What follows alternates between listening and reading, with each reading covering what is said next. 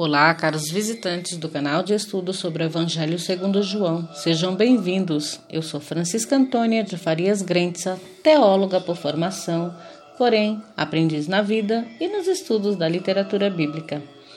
No vídeo anterior, conhecemos as orações bíblicas na vida de Yeshua de Nazaré. Com elas, nos aproximamos um pouco mais da humanidade dele.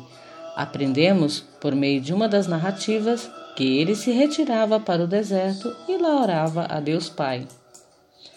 Após fechar o vídeo anterior, encontrei uma argumentação interessante a respeito do deserto como espaço geográfico para a oração.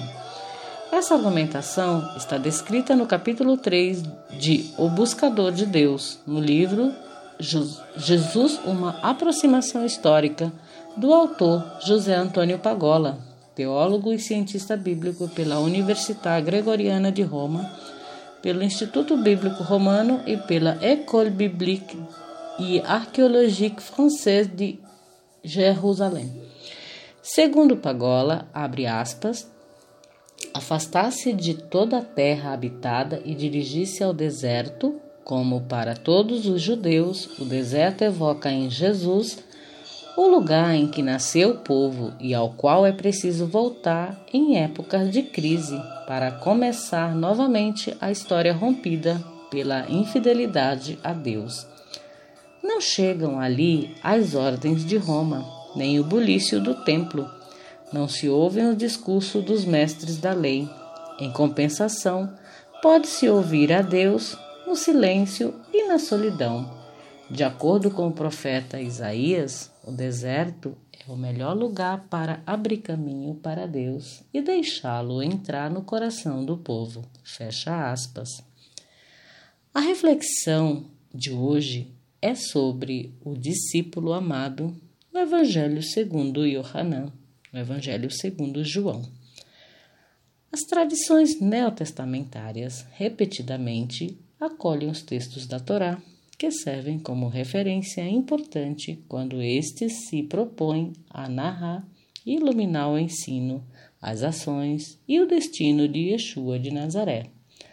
Ora, acolhem as personagens, imagens e reflexões teológicas pertencentes às narrativas dos cinco livros de Moshe, Moisés. Ora, visam a Yeshua como quem dialogava com as leis transmitidas pela Torá. No nível textual dos evangelhos, tais intertextualidades aparecem tanto no meio por meio de citações diretas como por meio de alusões, sejam estas mais evidentes ou mais sutis. Nas narrativas que vamos abordar aqui, veremos essas referências veterotestamentárias. O quarto evangelho no Novo Testamento apresenta como seu autor o discípulo amado. Esse discípulo amado é mencionado por quatro vezes: João capítulo 13, versículo 23, João capítulo 19, versículo 26, João capítulo 21, por duas vezes, versículo 7 e versículo 20, ou seja, ele é, no capítulo 21 ele é mencionado por duas vezes. Porém, o evangelho não menciona o nome do discípulo que Jesus, Jesus amava. Eu vou falar Jesus porque no grego o nome de Jesus é Jesus. E no hebraico é Yeshua. Por isso eu sempre vou me, me referir a ele, a Jesus, como Yeshua. E quando eu vou ler um texto grego, é Jesus, ok? Contemplemos a seguir as narrativas onde estão, onde são mencionadas a presença do discípulo amado. No capítulo 13, na narrativa do lava-pés e da volta de Yeshua ao Pai, a notícia a respeito do tempo é tanto cronológica como litúrgica. O que Yeshua realiza e vive acontece no espaço da principal festa Pessar, principal festa judaica, Pessar, ou Páscoa. Note que a festa da Páscoa é uma referência ao Antigo Testamento, especificamente ao livro de Shemot, Êxodo capítulo 12, versículo 27, que lembra a festa instituída por Adonai aos filhos de Israel para não se esquecerem que foram escravos no Egito e Adonai os libertou. A ação simbólica narrada neste capítulo do quarto evangelho ilustra o amor de Yeshua, o seu ensino e sua prática. O gesto de amor que ele realiza ensinando aos seus discípulos, seus matetés, como deve ser a verdadeira diaconia, serviço tem como parâmetro o amor ao próximo. Yeshua atualiza no lava-pés uma lei imperativa que faz parte do direito do antigo Israel. Trata-se de uma formulação jurídica descrita na Torá, no livro de Levítico, capítulo 19, versículo 18 também conhecida como uma lei apodítica. Uma lei apodídica, apodítica sobre o amor ao próximo. O serviço de lavar os pés dos discípulos é um ato concreto de amor e o discípulo amado encontra-se inserido nessa prática e nesse serviço. No versículo 23, o contexto é uma ceia de Jesus com os seus discípulos. Ouçam o que narra esse capítulo. Estava à mesa, ao lado de Jesus, um de seus discípulos, aquele que Jesus amava. No versículo 25, foi quem reclinou a cabeça sobre o peito de Jesus.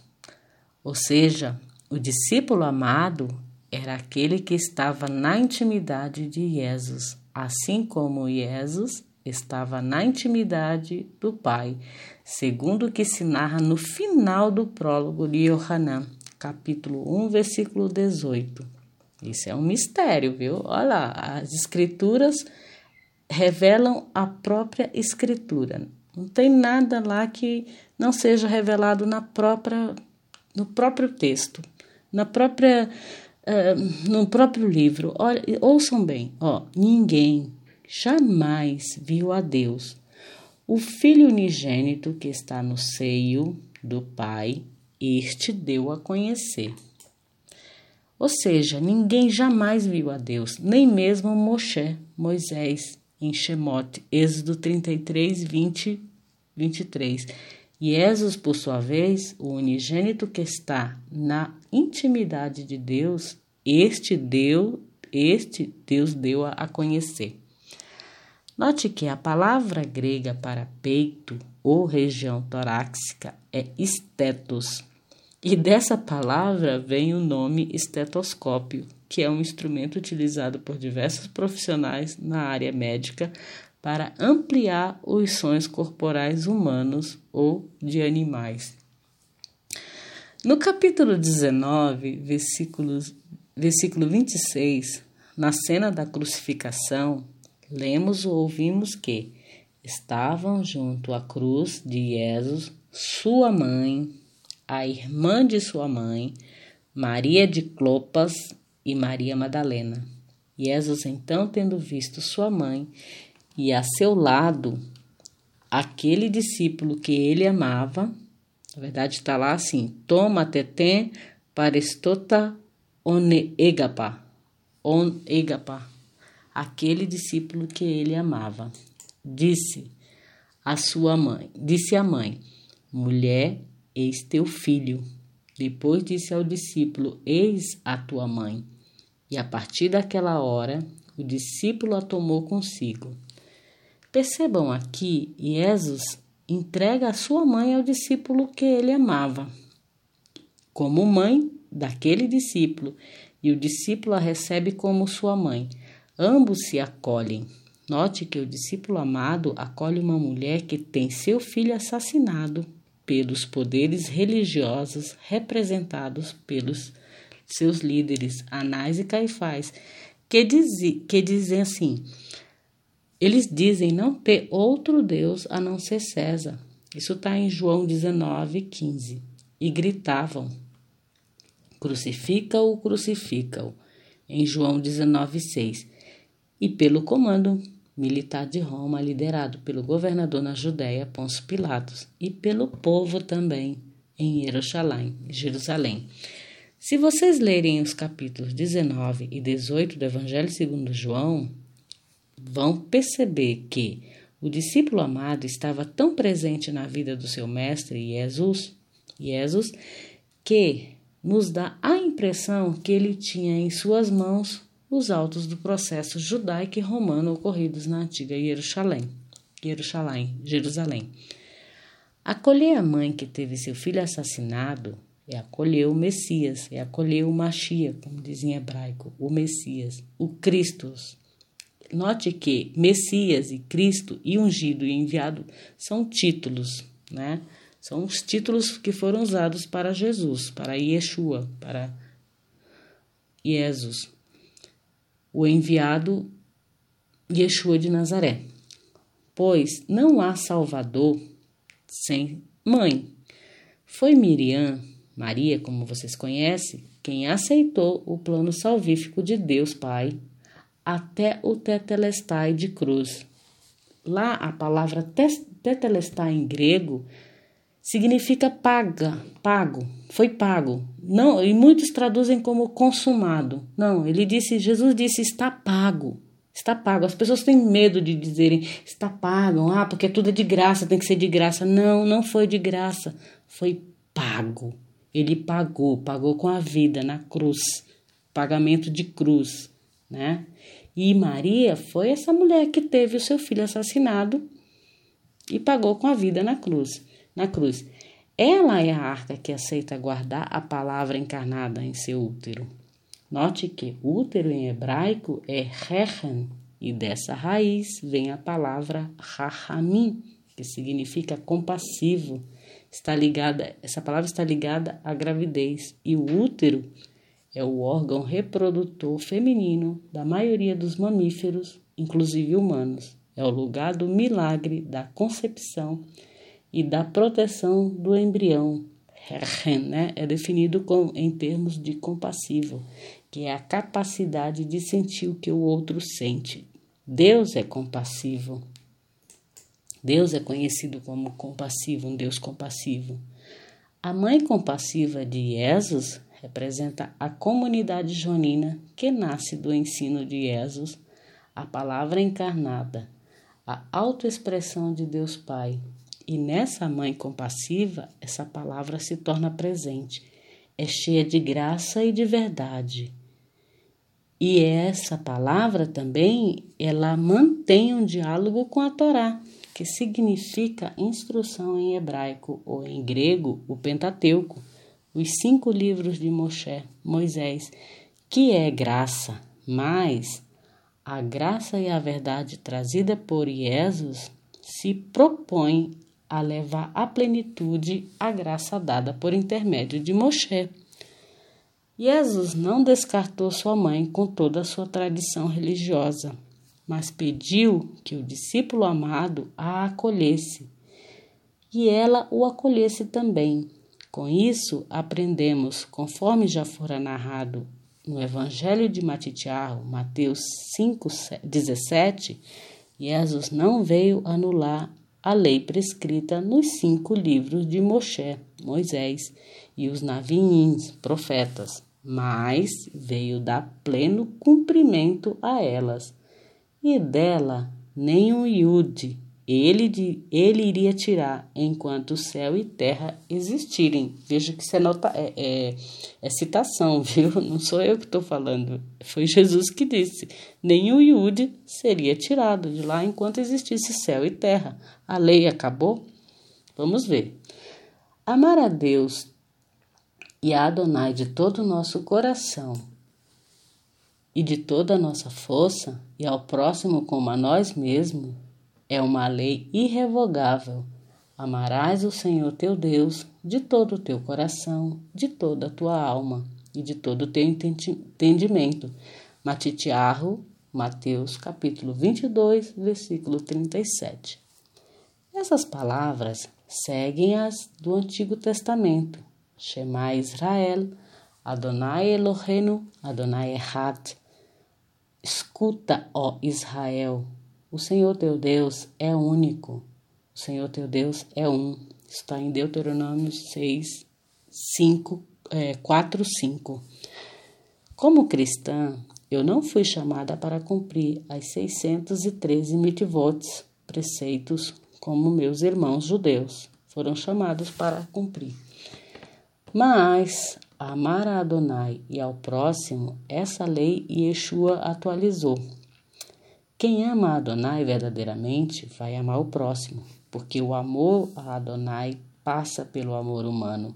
Não adianta eu dizer que amo Adonai, mas rejeito a Miriam, a mãe de Jesus, de Jesus, né? A mãe de Jesus. Aliás, Miriam Maria é acolhida pelos cristãos católicos, que são os cristãos universais, como a mãe da igreja, porque assim Jesus pediu ao discípulo amado dele, o último pedido dele na cruz. Quando ele disse Tetelestai, tá pago, ele pediu né, que o discípulo amado acolhesse sua mãe. Então, Maria é acolhida na Igreja Católica como a mãe da Igreja. Amar a Deus é amar o meu irmão mendigo, é amar o índio e não incendiá-lo, é não explorar o meu colaborador, é não roubar a viúva, o órfão, é acolher ou ajudar o estrangeiro, o imigrante ou o migrante, porque o Eterno faz sua opção preferencial por eles. Em Yohanan, João capítulo 20, versículo 7, o discípulo amado foi quem viu o sudário. Essa palavra é uma, uma palavra é uma palavra latina, do latim, que é referente, é, se refere a, a um lenço, a um pano pequeno. Eu vou ler para vocês o que é uma tradução desse capítulo 20, versículo 7. Entrou no sepulcro e viu os panos de linho depostos, e o sudário, o qual tinha estado sobre a cabeça dele, não deposto, não deposto, junto aos panos de linho, mas enrolado em um lugar à parte. Ele viu e creu. O verbo pisteu, crer aparece 98 vezes e tem um sentido ativo e dinâmico no Evangelho segundo Yohanan. Viu o sudário colocado à parte e creu, porque por meio de Yeshua ressuscitado, ele contemplaria a luz do Eterno sobre a morte. No capítulo de, é, 21, versículo 7 de Yohanan, vamos ver isso logo, logo. Nessa, nessa narrativa, é, capítulo 20, versículo 7, o querigma ou anúncio joanino é crer na luz, que é vida. Interessante que essa cena com o sudário de Yeshua nos remete à narrativa do livro de Shemot, Êxodo capítulo 34, versículos 29 a 35, quando Moshe, Moisés, ao descer do Monte Sinai, cobria o seu rosto com o véu para proteger os filhos de Israel, que viam a pele da face dele resplandecer. Êxodo 33, versículos, versículo 35. No início desse vídeo, eu lhes disse que o quarto evangelho no Novo Testamento apresenta como seu autor o discípulo amado. Essa informação quem me dá é o próprio evangelho segundo Yohanan segundo João, no capítulo 21, versículos 20 a 24, com a seguinte notícia: O discípulo amado, quem testemunhou essas coisas e as escreveu. Capítulo 21, versículo 2, o quarto, o quarto evangelho fala uma só vez de Zebedeu e dos filhos dele, no entanto, sem dizer seus nomes. No capítulo 21, versículo 7, o discípulo amado se encontra com Yeshua ressuscitado no mar de Tiberíades.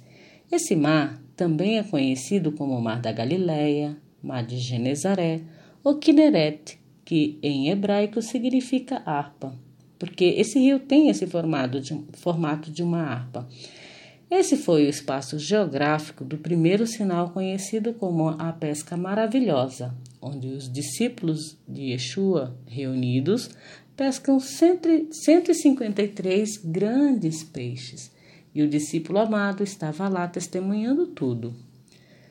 Nos evangelhos sinóticos, veja bem, essa palavra sinótico vem do grego sinopse, de sim, que significa junto, olhar junto, mas oran que é vista, ou seja, eles vêm junto. Ou seja, sinótico descreve aquilo que possibilita ver as partes de um conjunto de uma só vez. E esse termo é usa, utilizado para nos referirmos aos evangelhos segundo Mateus, Marcos e Lucas. Esses três evangelhos relatam os nomes dos apóstolos Tiago, o maior, e Yohanan, João, como filhos de Zebedeu. A partir do século II, a tradição apostólica, também conhecida como Magistério da Igreja ou Igreja Primeva, Irineu de Lyon em particular, identifica o discípulo amado com o apóstolo Yohanan, o apóstolo João, filho de Zebedeu, e atribui a este último a autoria do quarto evangelho. E, portanto, o evangelista Yohanan, João. Mas há divergência entre os exegetas sobre a autoria do quarto evangelho. Sobre essa questão da autoria do quarto evangelho, segundo Yohanan, como essa é uma reflexão ampla e não se esgota com apenas uma linha de pensamento, posso emitir o meu. Lendo, lendo mais atentamente o quarto evangelho, penso que, ao permanecer no anonimato, o autor nos ensina que o discípulo amado é todo aquele ou aquela que acolhe o ensino de Yeshua, transmite esse ensino aos irmãos. Note que quando eu falo irmãos aqui, é, é toda a família humana e com esse ensino vai se criando uma comunidade de discípulos amados, conscientes da transformação que esse conhecimento, essa boa nova de Deus Pai, revelada na pessoa de Yeshua de Nazaré, faz na vida daqueles que o acolhem. Mas ainda esse conhecimento também traz responsabilidades aos que são transformados e vão transmitir esse conhecimento pois esse conhecimento das palavras de Yeshua podem ser usados tanto para libertar ou para escravizar muitos. Bom, eu como aprendiz dessa palavra espero transmiti-la, transmiti-las como palavra de liberdade, que transforma as pessoas, pois como dizia, como dizia Paulo Freire, no tocante à educação, abre aspas, a educação não transforma o mundo, a educação muda as pessoas. Pessoas transformam o mundo. Ide e educai. Yeshua, como grande mestre, educava as pessoas e ainda educa seus discípulos amados em cada geração. Basta que essa geração se proponha a ser educada por ele, por meio da leitura dos evangelhos. Ide e anunciai a boa nova. O autor norte-americano, o autor norte-americano Robert Greene, no livro As 48 Leis do Poder, diz na sua primeira lei que não se deve ofuscar o brilho do mestre para não causar medo e insegurança ou a ira deste último. No Evangelho segundo João, capítulo 14, Yeshua, Jesus ou Jesus, ensina algo contrário ao que ao que o autor norte-americano ensina. Ouçam o que Yeshua diz. Em verdade, em verdade vos digo que aquele que crê em mim fará também as obras que eu faço e outras maiores. Ou seja, ele, como mestre, não tinha nenhuma insegurança da sua capacidade de ensino. Muito pelo contrário, ele deseja que seus ou desejava que seus discípulos crescessem, ou deseja que seus discípulos cresçam né, e realizem obras maiores que as que ele realizava. E quais são essas obras que Yeshua realizava? Ele devolvia a visão aos cegos. Aí você vai dizer, mas como que eu vou devolver a, a visão aos cegos? Note que nem sempre somos cegos apenas, nós, nós não somos apenas. É, deficientes visuais. Os deficientes visuais, eles enxergam de uma outra maneira. Né? Às vezes nós temos a visão física, mas estamos mergulhados na cegueira espiritual. Note que o que, que Jesus fazia, o que, que Yeshua fazia.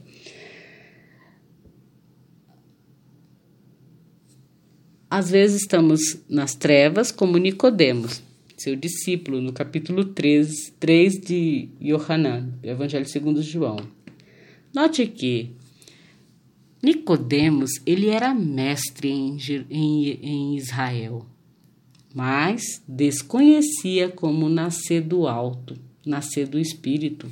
Estava na ignorância de outros conhecimentos, de outros saberes. O que ele faz? Ele vai até Yeshua, até o Mestre Jesus, para ser ensinado sobre a luz do conhecimento da palavra de Deus e como descer e como é, nascer do alto, né? nascer do espírito.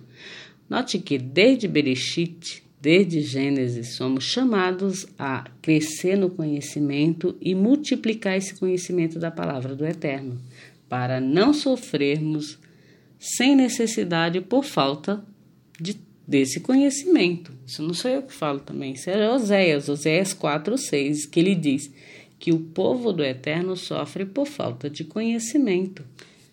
Todos os dias, o Eterno nos envia alguém, um humano, para falar dos seus sinais. Nos convida, como discípulos amados, a alimentar a multidão que está faminta do seu conhecimento, da sua palavra, mas também está faminta por pão, vinho, cereais, arroz, feijão, grãos, moradia, vestimenta, água, né? E todas as coisas básicas que um ser humano precisa para viver, né? E todos os dias ele repete: dai-lhes vós mesmos algo com que possam se alimentar. Lucas 9:13. Com essa reflexão, contemplamos uma das personagens que Yeshua amava. Porém, ao contemplarmos outras narrativas, contidas neste Evangelho, no Evangelho segundo Yohanan, Evangelho segundo João, descobriremos que Yeshua também amava Marta, sua irmã Maria, Lázaro e todos aqueles que o Pai atraiu para ele e ainda atrai. atrai. Também aprendemos que podemos ver o Pai por meio do seu ensino e de suas ações concretas e que o discípulo amado pode ser qualquer um de nós.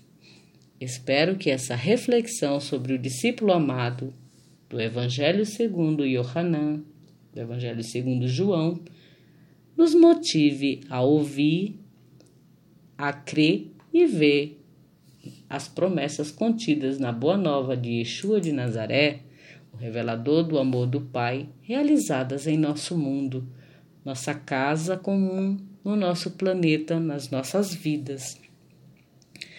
Que Yeshua ilumine as nossas consciências, nossos caminhos e nos ensine por meio do seu Evangelho a sermos como o discípulo amado. Pai Santo, guarda em teu nome e no nome do teu Filho Yeshua de Nazaré a todos que visitam e ouvem este canal e todos que ouvem a tua palavra por meio deste estudo do Evangelho segundo Yohanan, Evangelho segundo João. Se você gostou desse vídeo, desse áudio, curta, comente, compartilhe, se inscreva no canal. Se o Eterno permitir, eu volto com mais estudos baseados na literatura bíblica. Até mais.